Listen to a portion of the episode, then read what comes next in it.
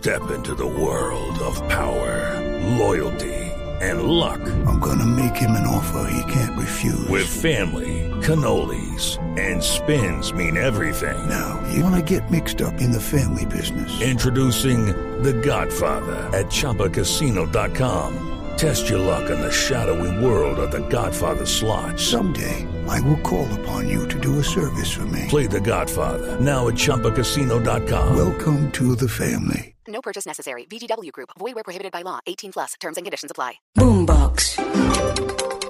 Buenos días, un saludo muy especial. Soy Leonardo Sierra y estas son las noticias más importantes en la mañana de este martes 24 de enero. Y sin duda tenemos que hablar primero sobre el ataque cibernético Audifarma, que es el que le entrega medicamentos a los pacientes de 9 EPS. Estamos hablando de EPS grandes como Salud Total, Compensar, Nueva EPS. En promedio, un millón de personas recurren a Audifarma para reclamar esos medicamentos. Hasta el momento, lo que dicen las directivas de Audifarma es que los hackers no se han comunicado con ellos por si piden alguna recompensa. Sin embargo, lo que dice Giovanni Mesa, el gerente general de Audifarma, llama a la tranquilidad y a la calma puesto que ya tienen un plan de contingencia para evitar enormes filas y enormes colas para la gente que vaya a reclamar sus medicamentos tuvimos un ataque cibernético a nuestra infraestructura tecnológica.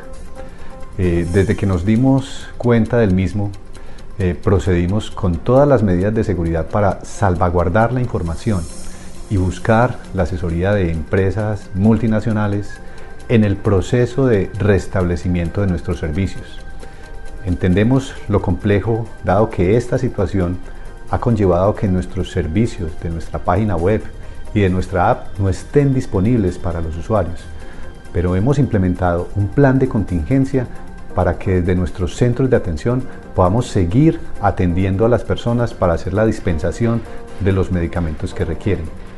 Fue cancelada la anunciada reunión entre el presidente Gustavo Petro y la alcaldesa de Bogotá, Claudia López, para hablar sobre el tema de la primera línea del metro las modificaciones que quiere el presidente.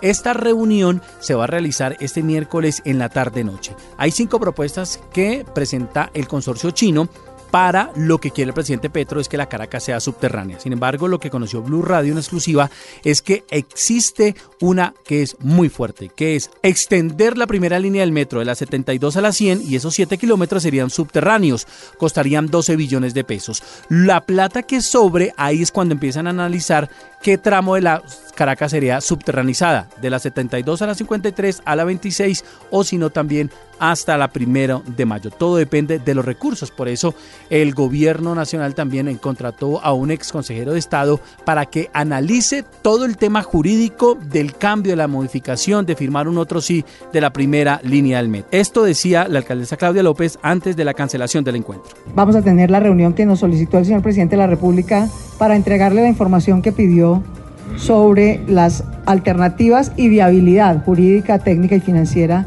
de una eventual subterranización de una parte de la primera línea del metro. Nosotros no hemos filtrado nada de la información que le vamos a presentar al señor presidente de la República. En primer lugar, la debe conocer él, que fue quien la pidió, se la mostraremos a las 4 de la tarde.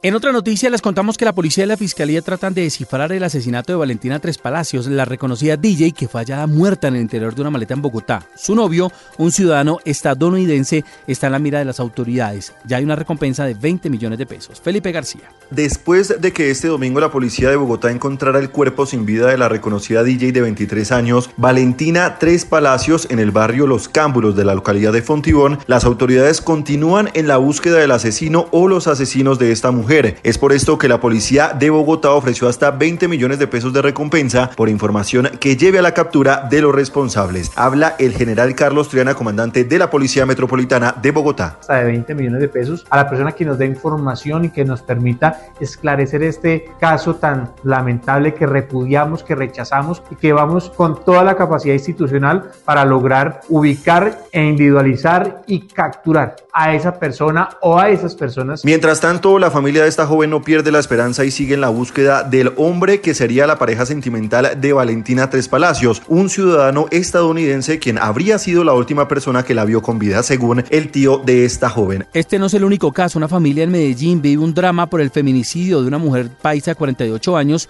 por una golpiza a manos de su exnovio chileno que también habría abusado de ella en Chile.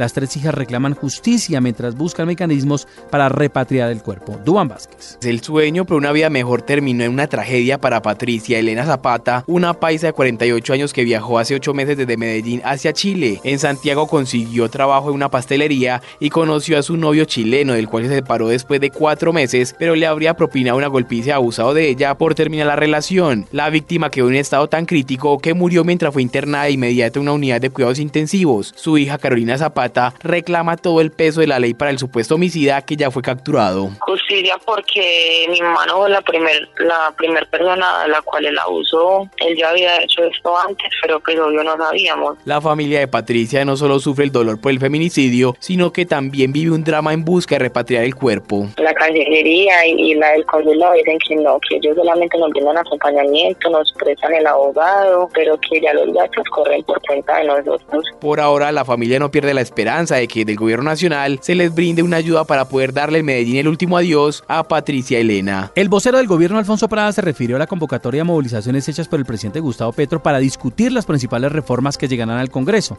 la reforma a la salud, la reforma pensional y la Step into the world of power, loyalty and luck. I'm gonna make him an offer he can't refuse. With family, cannolis and spins mean everything. Now, you wanna get mixed up in the family business. Introducing The Godfather at ChumbaCasino.com. Test your luck in the shadowy world of The Godfather slot. Someday, I will call upon you to do a service for me. Play The Godfather now at ChumbaCasino.com. Welcome to the family. No purchase necessary. VGW Group. Void where prohibited by law. 18 plus. Terms and conditions apply. reforma laboral. Aseguró que las concentraciones se pueden hacer en diferentes plazas públicas para que los ministros y funcionarios puedan escuchar las propuestas de la ciudadanía. Santiago Rincón. El gobierno nacional se apresura para poder atender la marcha del próximo 14 de febrero que convocó el propio presidente de la República, Gustavo Petro, para socializar y debatir las principales propuestas que llevará el gobierno ante el Congreso de la República a partir de febrero. Son reformas de fondo como la modificación al sistema de salud, al sistema laboral colombiano, además del sistema de pensiones. El ministro del Interior y vocero del gobierno, Alfonso Prada, aseguró que esos encuentros se podrían dar en las plazas públicas, un ejercicio similar al que ocurrió con los diálogos regionales. Él dice en la calle, es en cualquier evento, en cualquier sitio, claro que sí. Incluso yo creo que se pueden convocar en las diferentes plazas, en los municipios, eh, coliseos, en fin, para que los ministros tengan la posibilidad, los funcionarios, por vías eh, distintas, presencialmente, por vía de mecanismos tecnológicos, comunicarnos con la ciudadanía. De esta forma, Camila, la articulación que buscará el gobierno nacional será entre frentes. Mire, el primero, la movilización social, como ya se lo comentaba. El segundo, la alineación de objetivos con la bancada del Congreso y por eso esta semana el ministro del Interior, Alfonso Prada, se reunirá con los integrantes del pacto histórico. Y por último, la articulación y coordinación dentro del propio gobierno. Este fin de semana habrá retiro espiritual en Villa de Leyva. La convocatoria del presidente Gustavo Petro para que los ciudadanos apoyen las calles eh, del país las reformas a la salud laboral y pensional, como le veníamos contando que sería el próximo 14 de febrero, generó una dura división en el interior del pacto histórico. Kenneth Torres. El jefe del legislativo considera válido que se lleve estos debates a la calle, pero fue crítico en que se promueva sin que por el momento no se conozcan los textos de la reforma a la salud, trabajo, entre otros. Así lo dijo el senador Roy Barreras. Nosotros podemos salir a la calle a exigir con justicia un mejor sistema de salud.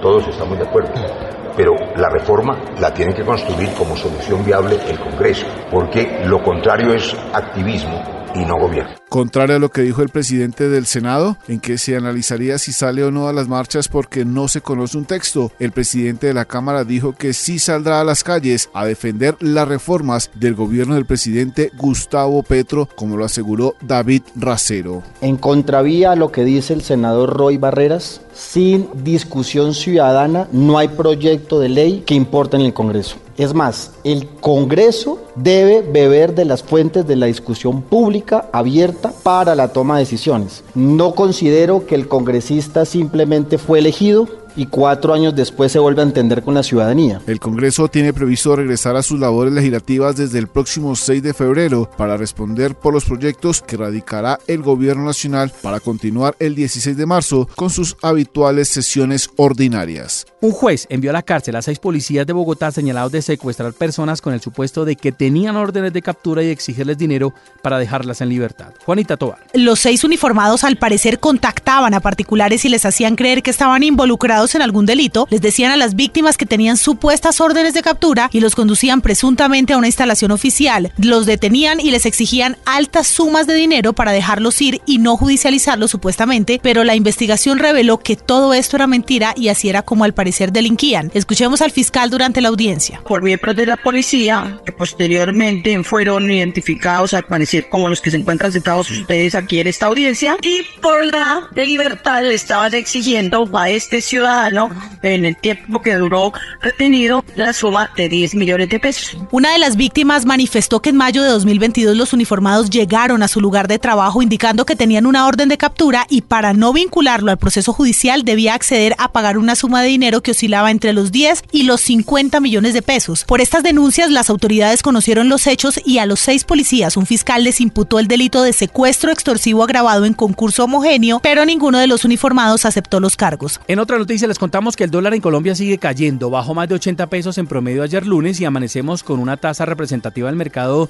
de 4.550 pesos, el dólar más barato desde el 7 de octubre. La justicia colombiana ya pidió a Venezuela información sobre el estatus legal de Aida Merlano, la prófuga congresista que le pidió al presidente Petro tramitar su extradición.